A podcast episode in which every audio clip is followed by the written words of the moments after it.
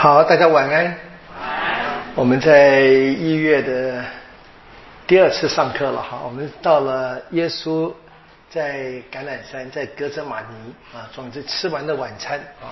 我们看这个耶稣在马特的记载下就完成了呃，我们讲这个圣体圣事的建立啊，基督性的建立。我们到了第二十六章第三十节。啊，先念这一个三十到三十五节这一段，耶稣预告啊，他在他前往这一个橄榄山去，他预告有人会怎么样，会跑光光啊。好，他们唱的甚友，就出来往橄榄山去。那时耶稣对他们说：“今夜你们都要为我的缘故跌倒，因为经上记载，我要打击牧人，羊群就要四散。”但是我复活后要在你们以先到加里利亚去。耶伯多禄却回答说：“即便众人都为你的缘故跌倒，我绝不会跌倒。”耶稣对他说：“我实在告诉你，今夜鸡叫以前，你要三次不认我。”伯多禄对他说：“即便我该同你一起死，我也绝不会不认你。”众门徒也都这样说了。好，短短的一段话。那么这个逾越节的晚餐啊，最后结尾是一首赞美天主的圣咏作为结束了哈，就叫他们就啊离开嘛，就离开那个晚餐厅啊，应该是要准备去休息哎，在常规里面，因为他们是一大群人哈，来这边朝圣的嘛哈，从这个加里利亚来到来到这个耶路撒冷，准备过逾越节，然后顺便朝圣嘛哈。那这个时候他们要回去，他们。灌肠休息之处，应该可以想象是灌肠的嘛？哦，那么这橄榄山就是在耶路撒冷的东边，来下个山谷，然后再上山啊，但很近，大概三公里不到的路程了。好，然后呢，耶稣说话，好像是。读起来是边走边说嘛，看起来对，但是不知道就没关系啊，边走边说也好，或者说在那个晚餐厅还没离开之前说也好，这样子，这是很简单的一段故事。好，那这故事其实很清楚，按照这个情节来分的话，第三十节又是一个引言嘛，啊，描述这个情况啊，他们这什么时间、什么地点做什么事情，然后呢，三十一跟三十二节就是耶稣预告门徒会四散离去。啊，然后呢，三十三、三十四，伯多禄否认，啊，伯多禄否认，然后耶稣就告诉他：“你否认吗？啊，就是你会更厉害啊，更厉害。”好，然后伯多禄又更加强调的否认，然后最后是伯别的门徒跟着伯多禄一样，所以可以有四个小个段落了。这一段很短的经文哈，六节经文就有四个小的段落。先是情况的描述，第三十节，然后是耶稣预言，接着是伯多禄啊，他。否认，然后耶稣更进一步说：“你会否认我跟你们有关系？”然后呢，三十五节是不断的跟门徒都强调啊，他们不会，他们会忠实啊。我们知道结局是没有忠实嘛，因为耶稣的话不会落空的啊。我就是要常常想这个，想这个，这个立场就是耶稣的话不能落空嘛。好，那么这个小段的那个每一个细节都是非常紧密的联系啊。那么。整个的故事发展是那句关键的话，三十一节，意思说今夜你们都要为了我的缘故而跌倒，啊，所以耶稣呢清楚的告诉门徒们，啊，门徒们都会跌倒，意思是说就是不愿意承认跟耶稣有关系啊，你们因为为什么会因为信心薄弱嘛，那马古啊当然是有一个最根本的材料，是马都是跟着马古写的嘛，在马古十四章的二十七节哈。他是这么说：耶稣说啊，马尔谷十四章二十七节是耶稣说，你们都要跌倒啊，因为经上有记载，我要打击牧人，羊群要四散啊。好，那么马尔谷是短短的说，你们都要跌倒。那么马窦呢，很强调今夜，然后呢，为我的缘故啊，所以很清楚，马窦有这更具体化啊，讲出时间，讲出原因。哦，这样好。那么当然，这个话是太过 刺激了，对不对？他们刚吃完晚餐嘛，对吧？这是一个非常甜蜜的、温馨的，虽然不是一个家庭，至少一个一个团体的方式。耶稣当然还是一个主人，或者可以说是父亲，我是主。那么这么强调的讲的门徒们会，你可以讲，就是放弃他或背叛他嘛？不多的抗议，严重的抗议。他说：“就算大家都会，我绝不会。啊，就算众人都为你的缘故而跌倒，我绝不会跌倒。那我们知道啊，其实你看我们今天从信仰来看啊，他讲这句话的意思是就是怎么样，不相信耶稣的话嘛，对不对？那这是最大的骄傲了。他其实已经跌倒了。啊，我们谈什么叫这个？是信仰那个跌倒，就就是跟耶稣不一致。背离耶稣，那怎么样？不相信耶稣的话。当这是你可以想象，这应该是后来这个马窦的这个非常深的这个神学的反省了哈。就是所以这样的一个骄傲的回应呢，其实他已经跌倒了。所以我们知道嘛，后来我们会看见，对不对？这个当耶稣预言伯多禄哈要真正否认跟自己有关联以后，他不是他更严厉的抗议。非常强的人，好，耶稣预言预言门徒跌倒，当然会让门徒感到错愕嘛？怎么会呢？怎么讲这个话呢？啊，然后呢，耶稣就继续说了啊，他用双重的方式，首先说这是经上记载的预言，不是我要打击牧人羊群就要四散，好，这是扎加利亚十三章第七节的，啊，第一个，所以牧人。将要被打击啊，那么他的羊呢会被四散。这边当然是很清楚嘛，耶稣用了这个扎加利亚的话说呢，讲他就是那一个扎加利亚遇到的这个牧人，而门徒们当然是羊群嘛，会四散啊。然后呢，耶稣又说怎么样？我会在你们之前先到加里勒亚去，所以换句话说是将来他们门徒们都会去，对不对？而且在那边去怎么样？我们知道这是在。这个马窦福音里面记载，当耶稣去世以后，啊，门徒们、呃，妇女们在耶稣死亡第三天清晨来看坟墓，对不对？坟墓空的嘛，然后有一个天使就跟他们讲话了，对不对？在马窦二十八章第七节，啊，那天使告诉妇女说，耶稣已经复活了，说什么？说看哈。他在你们以前要往加里的雅去啊，在那里呢，你们要看见他，所以这是很清楚，已经预告了后面的话啊。所以第二十八章第七节的话呢，或者马古福音第十六章第七节是一样的话，我们说马都应该用的马古的材料，就是。坟墓中的那一个天使啊，就告诉了来看、来探访空坟墓的，应该是来为给耶稣父母父母的啊。在耶稣去世之后，来不及做仔细的安葬的这些工作嘛啊，所以他们说啊，在安息日到了，他们就回去休息。安息日一过，他们大清早来，希望那样弥补他们对耶稣的这些尊敬啊，或者是爱情啊。可是他们发现坟墓空了，那个天使在那边跟他们说了，所以说。那么现在这一句话，现在这边这个第二十六章的三十二节，就为那个二十八章第七节预做了准备，啊，这很清楚。所以我们读的，我们如果一口气读下去的话，读到二十六章读完，到二十八章要想起这个二十六章第三十二节这句话嘛，很清楚的。好，唯一的差别啊，只是我们知道，在目前的场合里面，耶稣只说我要在你们之前到加里勒亚去。对不对？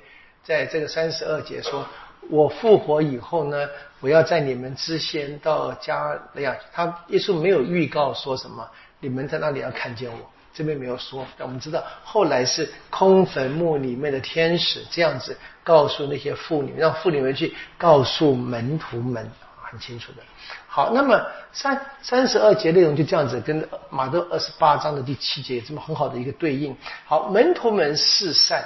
啊，四散，然后呢，博多禄呢否认跟耶稣有关系，这当然是一个非常悲惨的情境了啊，这很很悲哀，对不对？那出席教会也不能否认嘛，不能否认这个事实，那必须要怎么样？必须要很好的去消化、去了解，他们他们就要去想呢，到底怎么回事？啊，不过呢，现在就是很清楚啊。那么耶稣自己讲的嘛，这在复活的观点之下说，不不管怎么，他们多么的痛苦，那这些话怎么样？其实是什么？是天主的计划啊。那么耶稣预先知道这一切啊，所以耶稣在那边所说的预言呢，后来怎么样都实现了。所以到了耶稣被捕的时候，我们才会读到二二十六章第五十六节。当耶稣被捕的时候呢，门徒们都跑光了。跑光了，而且当门徒们啊在耶稣受审判的时候也跑光了，只有不多的跟着进去以后怎么样？在那边他三次否认了跟耶稣有关系，很清楚。今天这段经文在下面会实现的，就是前面是先有一个预告性的方式。那那最根本的表达是耶稣知道一切啊，所以他面对的这一切，他不是一个就是好像是。什么都不知道，或者是无辜的，或者是浪漫主义的，就单单纯的凭着一一点勇气，或者一些什么呃太大的情感，不是，耶稣是知道他在执行天主的旨意啊，实现天主的计划。好，我们看下一段，耶稣他们继续走到了这个到了格泽玛尼啊，在三十六到四十六节。好，随后耶稣同他们来到一个名叫格泽玛尼的庄园里。并对门徒说：“你们坐在这里，等我到那边去祈祷。”遂带了伯多禄和在伯德的两个儿子同去。好，这是雅各伯跟若望，我们知道的。好，开始忧闷恐怖起来，对他们说：“我的心灵忧闷的要死，你们留在这里，同我一起醒悟吧。”好，他稍微前行，就俯首至地祈祷说：“我父，若是可能。”就让这杯离开我吧，但不要照我，而要照你所愿意的。好，他来到门徒那里，见他们都睡着了，便对伯多禄说：“你们竟不能同我醒悟一个时辰吗？啊，醒悟祈祷吧，免陷于诱惑。心神固然切愿，但肉体却软弱。”好，四十二节，他第二次再去祈祷。好，前面是第一次。现在第二次，他祈祷了以后呢，回来开门徒门在睡觉，叫叫他们醒了。他第二次祈祷，说：“我父，如果这杯不能离去，非要我喝不可，就成就你的意愿吧。”好，我们注意到前面这个第三十节，他第一个祈祷，如果可能，求天主父把这个杯拿掉。啊！但他先说什么？说按照你的旨意，不要按照我的愿意。你爱，你愿意怎么样？我愿意实现的意思。啊，这第一个祈祷。啊，第二个呢，在四十二节，如果这个杯不能离去，非要我喝不可，那就照你的意愿成就吧。好，然后呢，四十三节他又回来，他们仍然睡着了，因为他们的眼睛很是沉重。他再离开他们，第三次去祈祷。又说了同样的话，啊，然后回到门徒那里，对他们说：“你们睡去吧，休息吧。”啊，那这个第三次又说了同样的话，我应该可以想，应该是第四十二节那句话，啊，同同样的话。好，然后呢，门徒们还在睡，啊，你们睡下去吧，休息吧。看时候到了，人子就要被交于罪人手里，起来，我们去吧。看那出卖我的已经来见了。好，这些门徒们其实就已经跌倒了嘛，对不对？当然你说，呃，忙了一整天，对不对？那么累，然后那个刚才那个晚餐又喝那么多酒，对不对？无限畅饮嘛，对不对？一定的啊，这个他们月节月节吃饭是很很欢乐的啦，就是当然不会有人说，哎呀少喝一点，当然不会不会这么讲的啊，都都是尽量喝尽量喝，但不至像我们这样劝酒，但他们他们会喝得很开心，一定的。啊，这是这是比较是符合当时社会情境的，OK，啊，不要想葡萄酒那个那个怎么酒精度不高啊，喝多了一样醉人的啦，这样子。好，好，他们到了一个一个园子啊，那这个园什么园子没有说，对不对啊？一个园子，那么只是叫做格泽玛尼。那格泽玛尼的意思是榨油池、榨油器、压油器，所以这应该是。橄榄园呐，啊，橄榄油，橄榄是压油的那个材料嘛，对不对？我们现在台湾也开始越来越流行从国外进口，对不对？冷压粗榨，对不对？这个，那以前的以前的这些呃生活，并不会每家都有自己的榨油器了，就是一个村庄一起在在一起一一一起榨这样子，所以应该是那个地方应该是可以想象是很多的橄榄树，然后里面特别是在那为为人榨油的地方，哈，这是格泽玛尼的意思了。好，那么在这里呢，耶稣怎么样？他面临到死亡的压迫，他感到恐惧。啊，非常恐惧。那么在马尔谷十四章啊，三十二到四十二节也报道了啊，这个故事也是把这个过程分成三个祈祷段落。我们可以说马窦大概就直接接受了啊，所以马窦在三十九、四十二跟四十四就说了三次嘛，三次去祈祷。马窦当然他加了一些自己的因素因素。那路加呢？如果你们各位回去后面回去看路加二十二章啊，四十到四十六节，又给了另外一个版本。那路加的版本最精彩的是，耶稣在那边就是惊慌的，他那个血就像汗一样流出来啊，那那个是一个非常呃，那个身体疼痛或者紧张、极度紧张、恐惧里面的一个描写的方式。路加的因素是描写。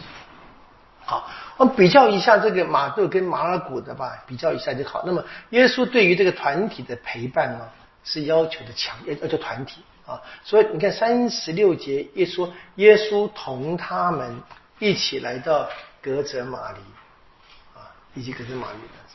好，那么这个在马尔谷是说三十二节十四至三十二节，说他们来到一个。名叫格泽马尼的庄园里，哈门耶稣对门徒说：“你们坐在这里，等我去祈祷。”带着伯多禄、雅各伯跟若望跟他去，开始惊惧恐怖。但是呢，这个马窦呢，在一开始的三十六节啊，就强调耶稣同他们啊，这个是跟这个门徒一起的啊。然后呢，要求他们三十八节同我一起祈祷吧，啊，同我一起。好，在马古是说你们坐在这里等我去祈祷，啊，这里我去祈祷，你们那边等我的意思，啊，那可是呢，这个马窦呢三十八节，你们同我一起醒悟吧，啊，然后呢三四十节耶稣责备说，你们竟然不能同我醒悟一个时辰吗？啊，那么在这一个呃马古呢只说啊只说。你不能够醒悟一个时辰吗？没有那个同我一起啊，就那个那个可以看见马窦那个很强调，就你不会奇怪，像我们读过马窦第十八章嘛，对不对哈？讲整个团体生活的啊，就这边很强调那个团体啊，所以马窦怎么样？他基本上接受了马古的核心的话语，就是他加上了特别的团体感啊。耶稣要求团体跟他一起醒悟，跟他一起祈祷。那这个是我们今天就是在现实的教会里面一直要求的嘛，呃，团体团体非常重要。不过就是因为真的非常难呐，非常困难。但是但是这是很清楚的马窦的重点。好，第四，然后就耶耶马窦把耶稣哈他的祈祷分成两个阶段。我们说第一次跟第二次的祈祷是有点不太一样，那第三次应该跟第二次是一模一样的啊。说第一次呢在三十九节，耶稣耶稣求天主父，如果可能。啊，让这个杯离开他。然后呢，第二次呢是说，那么如果不可能，那么就希望天主的旨意成就吧。啊，那这第四十二节，这也是马窦他独特所写的啊，更表达了什么？耶稣对天父旨意的顺服。我们知道嘛，马窦的三宗圣训里面怎么样？有那个天主经。对不对？我特别谈到要实现天赋的旨意嘛，这是马尔谷没有的内容。马尔谷天主经的版本只有马窦有，跟路加有。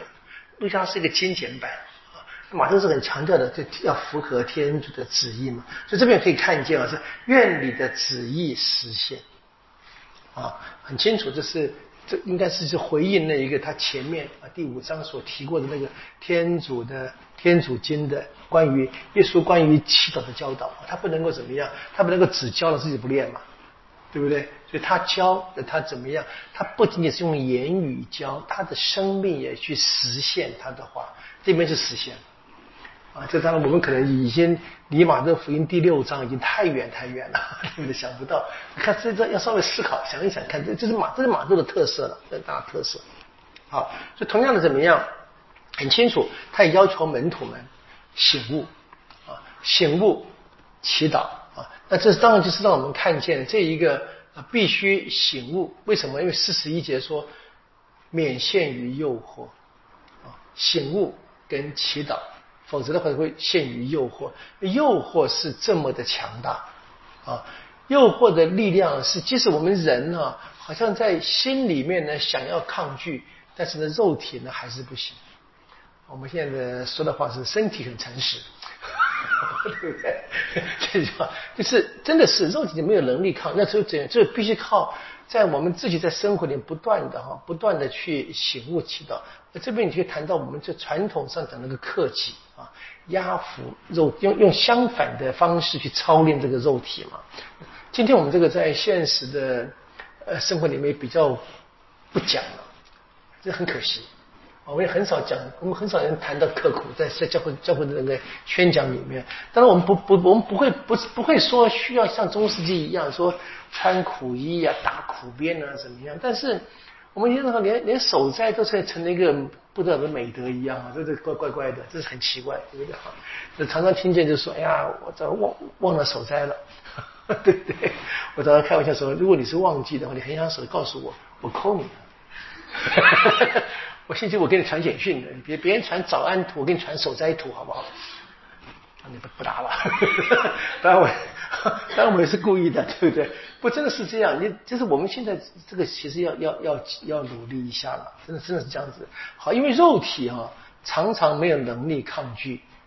就就是我们理智上所明白的，我们在意志上却不知。肉体真的是很软弱，所以犹太传统啊，就是真的是也是会这样子的，会慢慢会慢慢会，特别是在希腊希腊这个影响之下，把肉体跟精神就越来越越对立了啊，因为肉体呢是软弱的啊，就倾向于邪恶啊，倾向于犯罪啊，那么让人呢啊常常陷于这一个这个。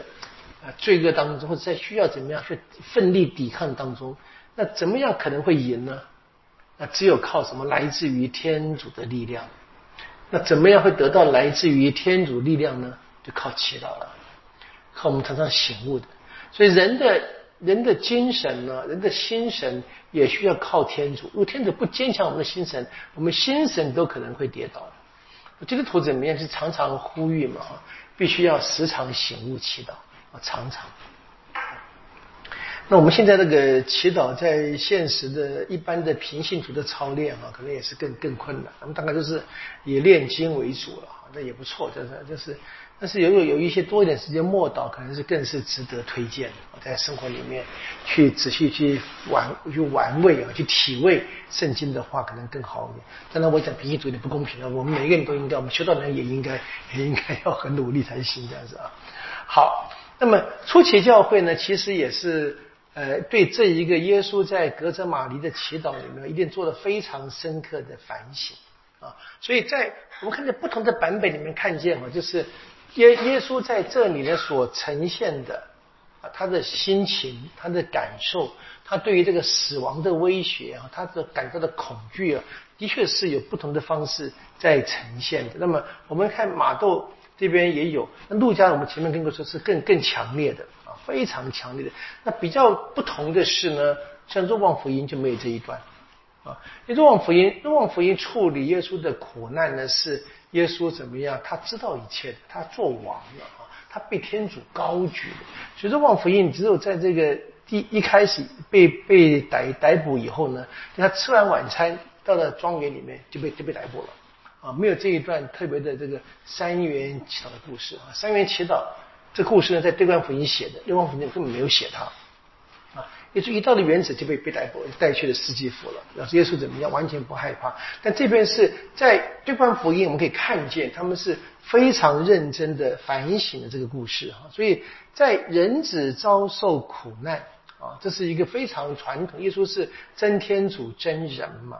所以这边怎么样？他们就强调，在这个时刻呢，耶稣是持续的向天父祈祷啊，在面临这么大的威胁跟考验时候呢，那他也教了对，对，他也教了后世，后世在受苦难的信仰团体。在面临这些时刻，应该要祈祷，或者我们更好说吧，就是马窦马窦的团体，他们当时也是一样嘛，受到不同的呃犹太人或罗马人的一些迫害嘛，他们也是不好过的，他们要从耶稣的三元祈祷当中，要取得一些教导，让他们给度过这个现实的困难。所以很清楚他们怎么样，他们也学会了怎么样，要避免诱惑，必须要多祈祷啊。所以格泽马尼的故事啊，就成了典范啊。耶稣的生命，他成了每一个基督徒应该效法的典范。他教导我们在面临苦难时啊，信赖天主。那怎么可能呢？不断的坚持祈祷啊，就祈祷一断就完了，就完了。这是这是非常非常关键的。那所以平常时我们说祈祷啊，跟任何一个事情是类似的了，必须养成习惯有习惯就容易很多。好，所以我们可以看见啊，关于这个叙述里面的三个阶段的祈祷啊，以及耶稣所说的话哈，就是。那么我们知道耶稣是单独一人嘛，对不对？门徒们都睡着了嘛，对不对？然后呢，耶稣就被捕了，就被杀害了。那耶稣讲的话怎么会留下来呢？好，这不能问的了，这不能问的。你明白？这你很清楚，这是这是初期教会的反省。他是他是要把这个故事，他们他们就是去他们在。传统是他们得知耶稣在在这个情况当中，他去祈祷了，啊，他展现的很痛苦，门徒们呢想陪伴，可是身体很软弱，啊，所以他们就去。那么耶稣最后呢怎么样？他整个的生命的反应反应，最后真的是是从容，要从容的吧，哈，就被钉在十字架上面嘛。他们可以说，这边他在这个祈祷时，耶稣得到力量，所以他也作为一个人，他也渴望能够。避免这一个强大的苦难啊，这个困境。但他说，他要不要避免呢？不是他自己决定，他愿意，他更愿意怎么实现天父的旨意。那所以这个故事成了一个典范故事啊，就耶稣面对苦难的态度，就教导我们现在该怎么样面对我们生命中的各种苦难。所以门徒们怎么样都明白了啊，耶稣的祈祷方式，他称天主为父母。为父，那非常所以他们也知道耶稣呢，在这一个格泽马尼呢，他就相信了天父，也因此呢，他们在透过祈祷当中，他就战胜了，战胜这一切的考验。换句话说，他现在怎么样，就做好了准备，去迎向那一个出卖者的来临。他可以去，他现在可以，就准备好，准备好了。他他知道尤达斯要带领人抓他了，他可以勇敢就走向走向这一个最大的冲突，这样子。好，我们接着看这个耶稣被捕的故事，要来了，在二十六章四十七节。好，耶他还在说话的时候，耶稣还在说话的时候啊，看那十个人中之一的尤达斯来了啊，同他一起的。还有许多带着刀剑棍棒的群众，是由司祭长和民间长老派来的啊。那出卖耶稣的给他们一个暗号：我口亲谁，谁就是。你们拿住他。好，注意到这边哈，来逮捕耶稣的是什么？是犹太人派来的啊，是司祭长跟民间长老啊，他派来的哈。然后是犹大师带带带路。啊，犹大斯一来到耶稣跟前说：“拉比，你好。”就口亲了他。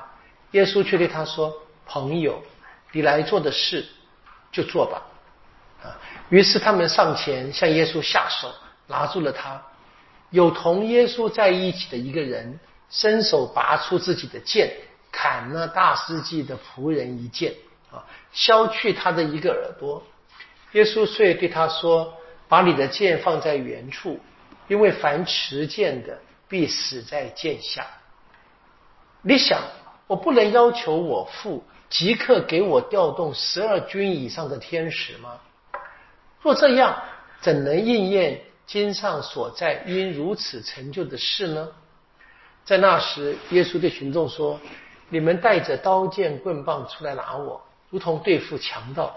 我天天坐在圣殿内施教，你们没有拿我。”这一切都发生了，是为应验先知所记载的。于是他的门徒都撇下他跑了。好，五十六节又出现了一个关键的马窦的特色哈，这一切都是应验圣经的啊，这边只是没有讲那段经文而已，有先知们预告过的事情。好，这边是耶稣被捕的情况啊，那当然是接续前面在这个三元祈祷里面继续发生的事情啊。那基本上的内容呢，还是跟随着马尔谷的版本啊，但是同样的加上了一些马窦的他特别呃编写进他，特别是些耶稣的话啊，在马尔谷版本里，我们看见啊，在这个第十四章的四十八跟四十九节说。你们到你们带着刀剑棍棒出来拿我啊，如同对付强盗一样。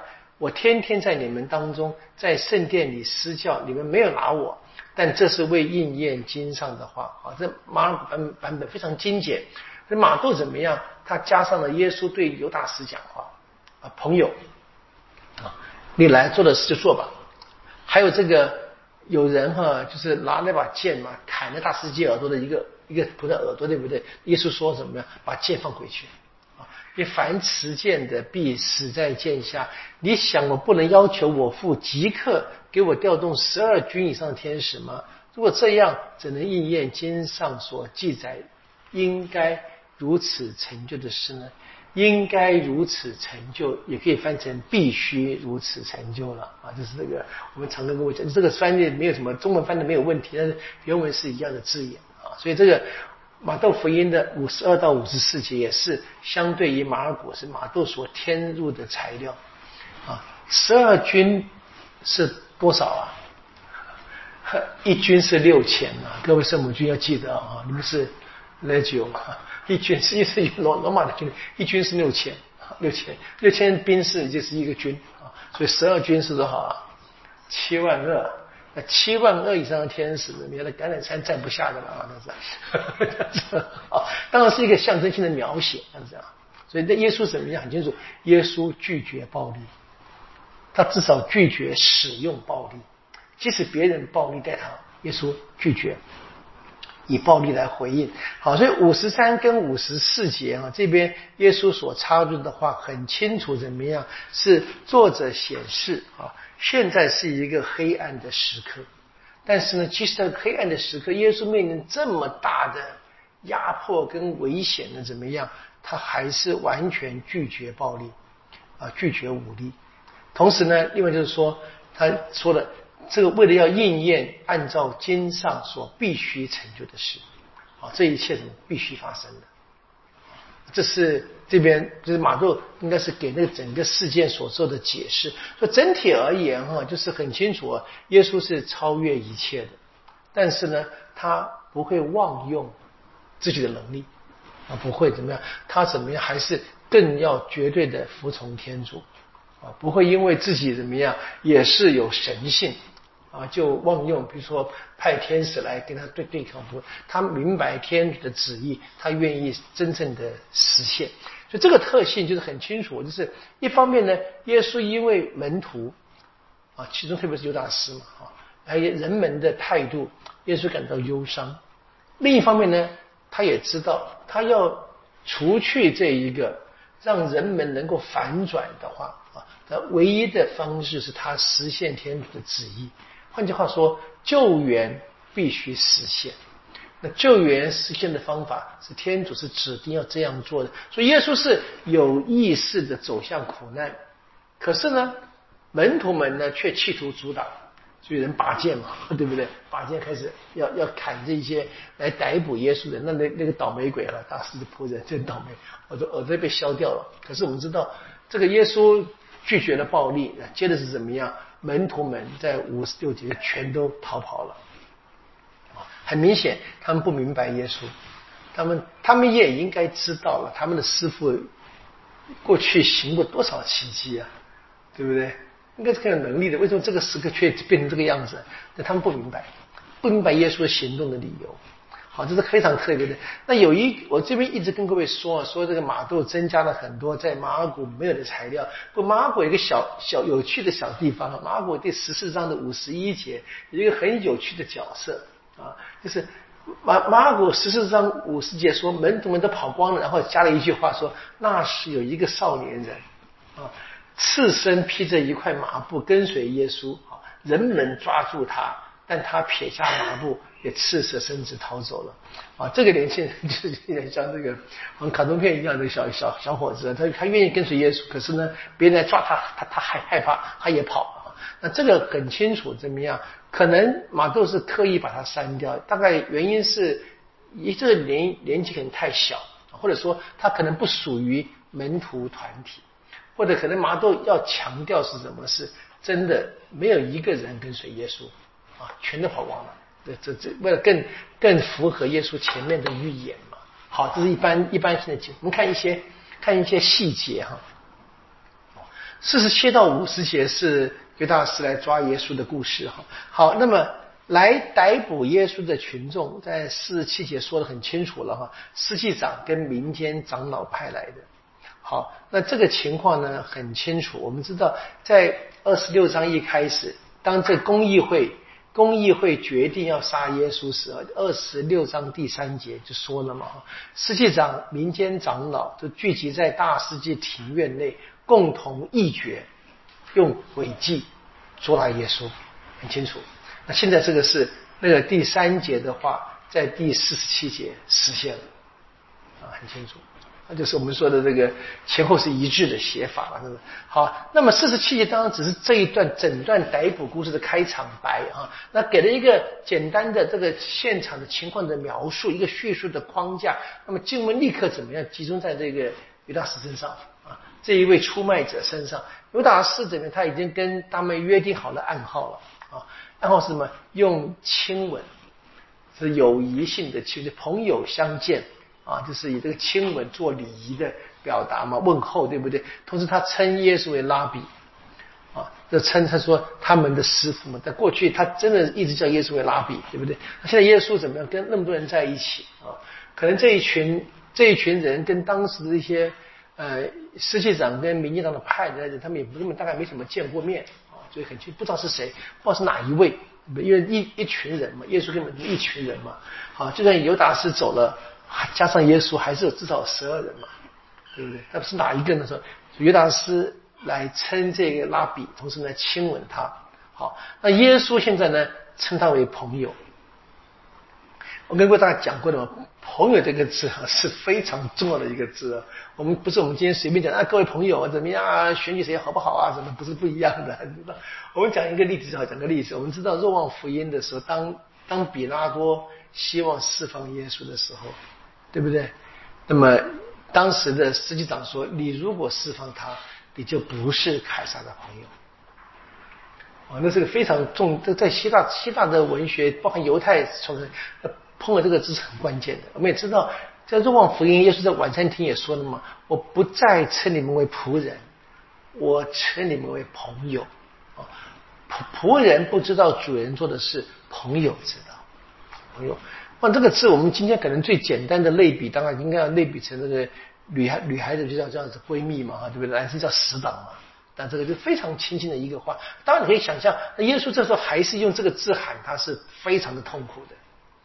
那也可以想象的是，耶稣这么这么称呼他呢，应该还是一个什么要勾起大师嘛？也许可以什么收手了吧？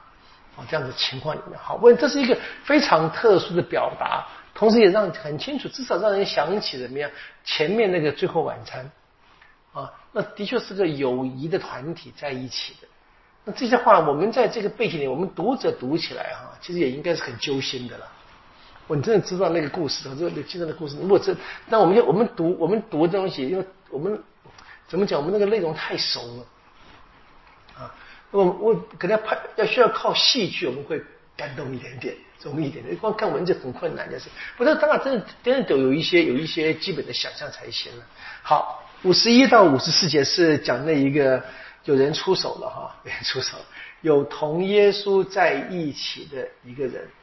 啊，这样子，那我们知道，在马尔谷呢，在十四章的四十七节是啊，当他们下手拿住耶稣时呢，说站在旁边的人当中，啊，就是站在耶稣旁边的人当中，会有一个拔出剑来，啊，可是呢，五十一节马窦特别说同耶稣一起的人，啊，那么前面那个马古的写法呢，是站在旁边，还不见得是什么，就跟耶稣真的是一国的。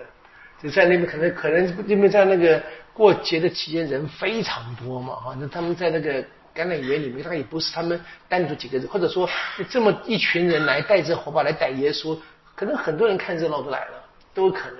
那不管怎么样，马都很强调跟耶稣一起的一个人。好，那这个是一个马窦的写法。那我们知道这个人呢是谁呢？到了《若望福音》就清楚了，波多禄。哦，伯多禄八戒。那你经常看啊，如果如果马窦知道是波多路的话，大概大概也会写的了。啊，所以这是一个故事的发展啊，教会的历史发展里面，发展越到后面，他们希望越确定每一个细节。那么说有一个人讲了啊，他对对一一定是他，就就慢慢形成了一个新的一个表达方式。若望的福音写的不多路，而且呢，若望福音还说了怎么样？那个被砍的那个耳朵那个人叫马尔和，马尔和啊。那陆家也很有趣啊，陆家还记载怎么样？耶稣把他耳朵治好了，陆家二十二章五十一节。这这你可以注意到，就这很很符合这个作者他他要描述耶稣图像嘛。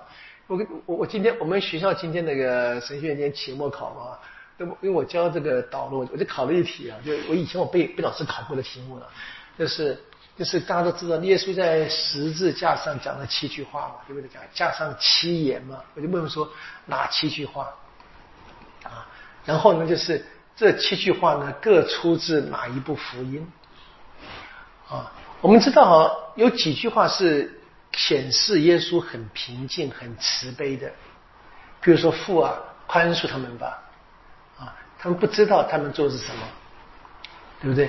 我耶稣告诉那一个跟他一起被定墙说：“你今天就跟我一起在乐园里面。”啊，这些话都展现了耶稣的慈悲嘛。那跟这边是一样啊，耶稣会治好这一个。伤害这个大司祭仆人耳朵那个人，把那个把那把那个耳朵治好，对不对？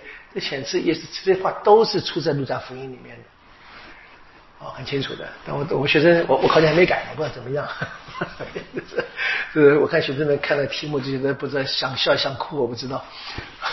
不，我我是我是是觉得很有趣，因为我自己在念书时候，就是呃九零年吧，好像三十多年前念书时候，那就是我我第一次考备考就考这一题。而且当时是考试，啊，就是十分钟内要想出答案来，要讲出来，蛮有趣的一个经验。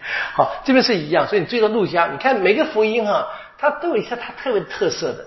好，那这边我们就说了哈，这个人是门徒中的一个。好，那么这边你可以看，你这个突发的事件啊，那耶稣就要回应了嘛。耶稣当然就说，五十就说，你们想想看，难道我自己不能搞定吗？靠你们出手。对不对？我不能够求天主派来十二军以上的天使吗？就你们以为怎么样？啊，这也是马杜的特色。你们以为怎么样？啊，你们怎么？这个话常常出现的，一个读的马杜注意到这个马杜的一个语言的特色，这样子。好，那这个是马杜的回应，他他的耶稣，马杜的耶稣这边倒是应该是一致，是拒绝暴力的，啊，拒绝武力的。这耶稣怎么样，就责斥了那一个动手砍人的。啊，那个人怎么样？当然，我们知道耶稣自己在山中圣训当中就说了嘛，要放弃一切抵抗嘛，要爱仇人嘛。再一次我们看见，耶稣不是只用言语教导，他的生命也是教导。然后呢，这边耶稣还说了个理由，说什么？凡是持剑的，就必死在剑下。啊，这有点像老生常谈那个，就是经验的产生，我们说智慧性的言语这样子，这样子。好，的确，这边我们知道，这个是一个很特别的。那马窦说了这一个十二军的天使是耶稣，他可以求天主，但他没有，就更强化那一个放弃反抗。那这是耶稣在被捕时所立下的另外一个榜样啊。当然怎么样，也成了什么后世基督徒团体面临迫害的时候。啊，面临别人和无端的伤害，啊，应该怎么样？跟耶稣一样，啊，相信天主，放弃暴力，啊，就是能够指引，就是能够从天主得到安慰。面对不正义的时候，不以暴力回应，不以暴力回应，不是完全不回应哦，啊，要注意到，所以下面就有这个什么呀？也是对对门徒们说的嘛，你们拿着刀剑棍棒来拿我，像对待强盗一样的。这其实这是一个报，这是个回应呢。啊，我天天在圣殿里面施教，你们没有拿我。换句话说，耶稣就已经讲了，你们抓我是不对的。啊，只只是我不用暴力来反抗，是告诉你们这是，这是伦理性的抵抗。啊，这个你可以看看，我我我想到就是那个。Martin Luther King，那就这一类的，当地这一类的效法耶稣的，就是无论如何，我们讲，我把真理讲给你听，其实就是我的回应，就是我的反抗，只是呢不用暴力，所以很清楚的啊，这是一个非常关键的，就是我们不是说呃无奈的什么都是随便算了算了算了随便他，不是的，该讲的这个真理哈还是可以说，或者甚至于应该说的啊，所以这边谈的呢下面。就五十六节又讲了一次嘛，是这一切发生是为应验先知所说的话，就还是一样，为了经上。这这个在五十四节已经出现过了，前面就是怎么这经上的话必须成就的。如果我用暴力的话，怎么成就呢？啊，那经上的话是必须成就，是天主的旨意的意思。好，这是非常关键。所以这边谈的一切是是天主的旨意。那耶稣呢？天主子。他努力要求的是实现天父的旨意啊，不会只求自己的好处，即使面到生命的威胁，他也接受。好，那这是耶稣他说的话。那五十五节是耶稣说：“我天天在圣殿里施教。”这的确是我们读过，在马窦福音，当耶稣最后他到了这个进了融进圣城之后，他每天在圣城圣殿里面讲话嘛。这是也跟我们读过的哈，在在二十一章就已经报道过的事情啊。耶稣的最后几天的生活，就每天都从橄榄山上圣殿去啊，在那边工作、生活、教导这样子。所以这边是耶稣指责，那指责这个群众们，我们每天在那边做，你们都没有对我怎么样？那这是耶稣唯一的反抗啊，就是他就如同一个教师一般，每天在他们中间。对他怎么样？他其实是被这些人围绕。这些人怎么样？其实你可以看看，他们都曾经听过耶稣的教导的，而且他们也知道，在听耶稣的教导的时候，他们也感到动心的，也心动的啊。他们实际上就没有抓他们。那现在怎么样呢？他们带着武器，像抓一个盗贼一样啊。好，所以怎么样？很清楚，这是黑暗的时刻。这是人子啊，天主子，人子真正受苦难的时刻，所以初期教会是以非常象征的方式来了解了这个时刻啊。那这个时刻怎么样？他由于门徒们都跑了，那么让这个情况变得更黑暗，或者我们说更冷吧，更冷啊，这样子。好，那这个是一个整体的描述。那在若望福音是更清楚，若望福音它。特别有这个光跟暗的这个对比的表表达，二元论的表达中。当当尤达斯在晚餐厅里面跟耶稣一起啊用餐，然后耶稣说了你要做的事你就去做嘛啊，尤达斯就离开了晚餐厅，准备去带人来逮捕耶稣嘛。那作者加了一句话说：“那时正是黑夜。”啊，是非常强的。罗马福音十三章大概是三十节吧。啊，这是很很强调的那个整个的描述是，现在是真正是这个黑暗的时刻啊，黑暗作王的时刻是，但这时刻呢不会太长的。好，我们看下一段五十七到六十八节是耶稣第一次受审啊，在公议会。啊，那些拿住耶稣的人将耶稣带到大司祭盖法前，监师和长老已经聚集在那里，他们是已经预谋好的嘛，哈，好。就开一个什么临时公议会的样子啊！好，伯多禄远远跟着耶稣，直到大司祭的庭院，他也进到里面，坐在差役中观看结局。司祭长和全公议会寻找相反耶稣的假证据，要把他处死。好，这个假证据当然是作者写的嘛，啊，这个已经认定这个是一个诬告，这些假证据。啊，虽然有许多假见证出庭，但没有找出什么。最后有两个人上前来说：“这人曾经说过，我能拆毁天主的圣殿，在三天内我能把它重建起来。”啊，大司祭就站起来对他说：“这些这些人作证反对你的事，你什么也不回答吗？”好，前面这个六十一节那个最后那个，就真的告诉我们他们所做过的诸多假见证的最后的两个人说的说，这个人，耶稣曾经说过：“我能拆毁天主的圣经。”我们知道我们在所读过的圣经里面并没有这句话，啊，耶稣并没有说我要拆掉它。在若望福音，耶稣说：“你们拆掉它，我三天把它重建起来。”就是当做一个记号嘛。这这这个耶稣并没有这这边像这边讲的没有，这是个诬告的。好，好，耶稣他们在被大司机问：“你都不回答吗？”啊，耶稣还是不说啊。然后呢，大司机说：“我因生活的天主启示，命你告诉我们，你是不是莫西亚天主之子？”好，这个因着生活的天主。出命，耶稣就回答了，说：“你说的是，应该说是你说的，这样子可以的啊，并且我告诉你们哈，从此你们将看见人子坐在大能者的右边，趁着天上的云彩将来。”好，大司祭就怎么撕裂自己的衣服，说他说了亵渎的话，何必还需要见证呢？你们刚才听到了这亵渎的话，你们以为该怎样？好，这个耶稣怎么样？他承认自己怎么跟天主同等的意思嘛？当然怎么样？当然是为他们这个人是无法想象，是亵渎神明、亵渎天主怎么样？唯一死罪啊！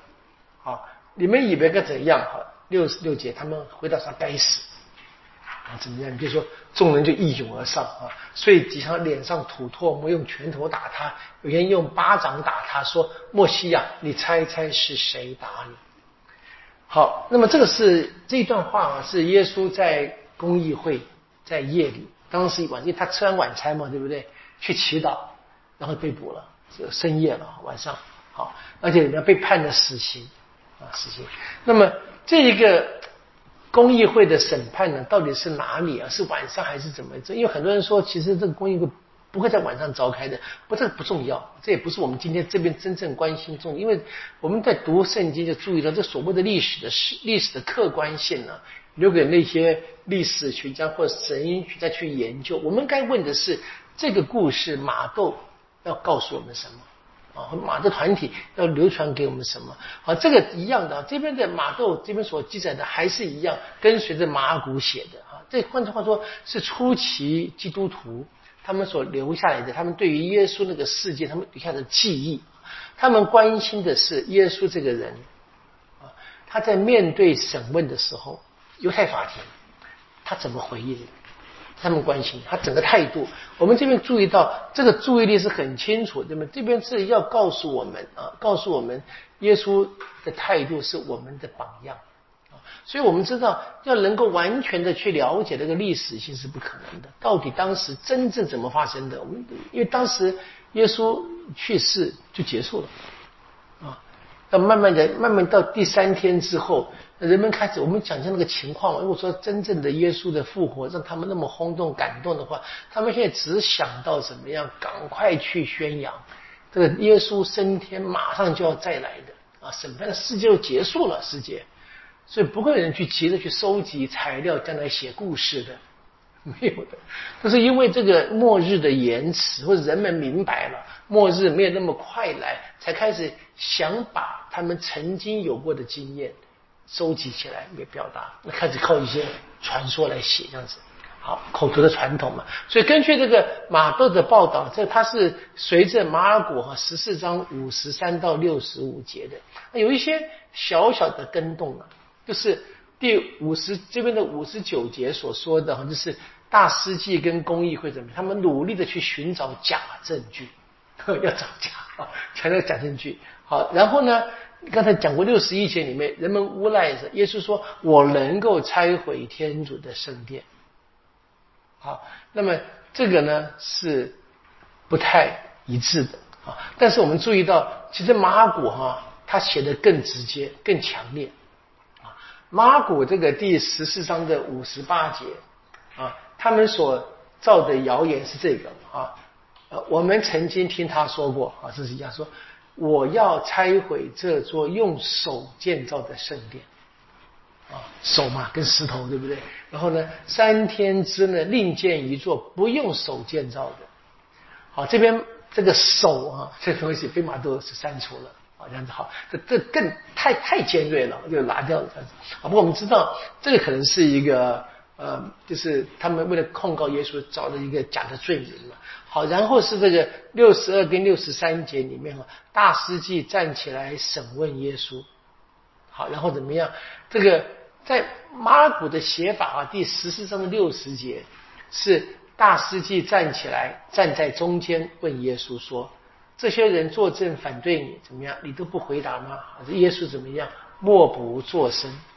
可是呢，在马窦怎么加上什么大世界说：“我因着生活的天主启示来命令你啊！”非常强的一个但是好，那这是一个非常呃小的细节，我们可以看见马窦他的特别的重点。好，当大家决定决定要杀害耶稣，怎么样？开始怎么样？那嘲弄啊，各种方式打耳光啊，吐口水啊，都有这样子。整体而言，我们可以看见的是，就是这个一个非常强烈的，就是耶稣的自我见证跟群众的诬告是个非常强烈的对比。你还是一样可以看见吗？耶稣是一个一个人是真理，那别的群众呢，都是乌合之众，都是荒谬，都是混乱，都是黑暗。这个还是一个非常强的对比的写法。好，我们这个这个段落从五十七节到六十九节，还是可以分几个小段落了哈。那首先是五十七跟五十八节是耶稣进到这个大司祭府嘛，可以看那是个开场白，然后为接着是怎么样，伯多禄跟着进去了。那伯多禄跟着进去，当然就是发生下面的伯多禄要怎么样有否认耶稣的故事，在后面在六十九到七十五节这边先预做准备。如果伯多禄不跟着的话，下面就不能发生嘛。我们这边有点奇怪，我们在前面说的是什么？门徒都跑光了嘛？怎么不都又回来了呢？这一样不用问的，不用问的。可是你可以看见，这他是因为他下面那个有的故事，因为他我们在博多禄在这个时刻里面的三次否认跟耶稣有关系，我们可以相信应该是历史事实了，是牢不可破的传统，因为四部福音都都记载了。这当然是一个他们在初期教会流传的很深的，而且没有掩饰啊，没有隐藏啊。可能博多禄甚至可以讲，博多禄自己常常讲过，可能鼓励别人哈，犯过错不要害不要不要害怕，我们都软弱，悔改就好了，相相信天主就好。那么他可以这么想这个事情。好，那么五十九到六十二节是关于这个见证啊，叫假见证啊，假假证人啊。六十三跟六十四节是耶稣这个跟大司机的对话。好，最后呢，六十五跟六十六节是讲了耶稣的。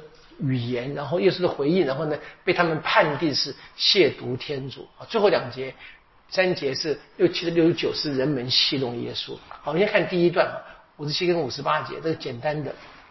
好，那么大司祭盖法他到底住在哪里啊？他还真的是不知道，不知道。那传统上认为是在西雍山上啊，这样子。那我们平常去朝圣有两个地方我们会去看，都有人跟我去知道。我们会，然后我们去晚餐厅，我们会从这个卡萨诺瓦走嘛，对不对哈？经过这个亚美尼亚区啊，然后出西庸门啊，对不对？我会在那看看那个六日战争的炮弹打了个墙，看得到的。就那个门，那个一出门对面一个房子，那有人说那就是大司基府，那是一个一个可能性啊。另外一个可能就是那个基民博多路堂，记得吗？那那个也就是耶稣在被关，这两个可能性，这今天到底怎么样？历史上很难考证。其实你要问我的话，我两个我当然我都不相信了，因 为太困难了啊！因为耶路撒冷城在后来又被烧了两次嘛，啊，七十年一次，一百二十五年一次，两次，那这怎么还会留下那一些东西？那太太困难。只是我们后来看到一些看到一些遗迹了，一些遗迹。那因为像这个。不是我们说鸡鸣不都是堂，因为现在有一个法国，他们开门盖的圣堂，他们在盖在一个很古老的拜占庭是一个圣堂的上面。当然那是因为那个时候这教会在这个罗马皇帝接受这个信仰之后，到处盖盖圣堂啊，有任何一个蛛丝马迹有点联系，他们就开始非常热情勃发，就做。目的当然不是为了骗人，但是我们知道他们的热情呢，常常会怎么样？会失去这个历史真实性不，这当然不重要。怎么说？传统上有这两处就好了。好，那当然很清楚。那至于具体在哪里呢？是不知道。不过，根据一位历史学家，这个著名的尤塞夫斯，他就说了，公益会的场所呢，应该是在这一个这个当时圣殿的南边，很可能是我们今天所谓的大卫城啊，这是圣殿南边，这都比较。那这一个这一个呃呃。西雍山上面其实不在南边，不要在东北边嘛，这是不不同的地方，所以这是应该好。这个地方怎么真的是并不重要，马都也不关心这个问题，我也不用在那边多多费时间，当这个当这个小插曲谈一下就好了。好，这个重点是怎么样？是博多禄跟着耶稣走了。好，那马窦呢跟随着马古写，把很多那个比较张力更强大的稍微也稍微的缓和了一下。好，五十九的六十二节是人们啊寻找证据、假证据、假证人，然后呢，大司祭问耶稣说：“你什么都不回答吗？”好，犹太的法庭呢跟罗马的法庭在审问上是有不同的啊。罗马的法庭呢是审问被告，问那个被告讲话；那犹太的法庭呢，他们主要是找证人。你们记得那个苏珊娜的故事吗？达尼尔那个两个老头。对不对？当证人，他们根本就没有问苏珊娜，对不对？问证人是很可怕的，我想呢，很容易诬告的啦。哈，但我们知道，在罗马的法庭会让被告有机会讲话的，对不对？我们记得博多禄，那我如果呃保禄保禄在曾经在这个在腓利伯吧，还是腓利伯，就是他被鞭打嘛，然后别人把他暗暗把他放走嘛，说你没有审问就鞭打了，不符合罗马传统啊。对不对？这是一样，就这个注意到，他会要先让被告有机会讲话的，所以你可以相对而言，你可以看到罗马帝国呢还是相当文明的了，这样子哈。啊，所以现在公议会的按照犹太传统，他们审问是他们去找这一个证人，但是我们知道马都很强调证人们的证词彼此都不一致，就很清楚嘛，这都是假证据嘛，所以大家都造假，当然是无法无法会一致，他们事先可能也没有排演好。就很大的问题，这边好清楚。好，那么最后怎么样？六十的六十一节，那最后呢，有两个人出来作证啊，因为我们知道嘛，《生命记》有规定嘛，见证的证人必须是两个以上，对不对？对不对？这个符合圣圣经的这个传统啊。说他们听说啊，他们说耶稣说过。啊，一直说过关于圣殿的话，曾经耶稣攻击圣殿的语言啊，说圣殿怎么样？耶稣预言一定会被毁灭，怎样？啊，这些话当然为大司祭、为当时老百姓亵渎圣殿，其实就是亵渎天主了。啊，在犹太的那个传统里面，他们当然就是让大家感到非常的气愤啊。不过我们知道，这两个证人的证词呢，其实也。彼此不相符合的，这是在马古有写，马古第十四章的五十九节有说哈，连他们的这个证据也不相符合的。马古就是更更强调说是假证据。好，马窦虽然没有把这句话保留下来，没有保留这个马古这句话非常强，但是他应该是也是这么想象的。好，这个情况是让我们很惊讶的了。就是在基督徒的传统当中啊，其实我们留下来传统有很多关于圣殿的话。在各个福音的写法都不一样啊。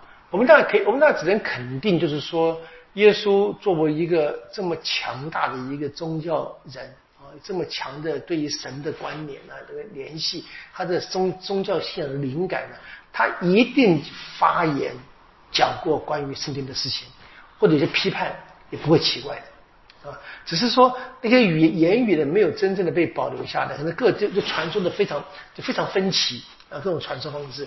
我们自己注意到，包含这个清洁圣殿的故事，我们知道对观福音都是什么？耶稣最后进入圣城去世前的几天，耶稣做的行动嘛。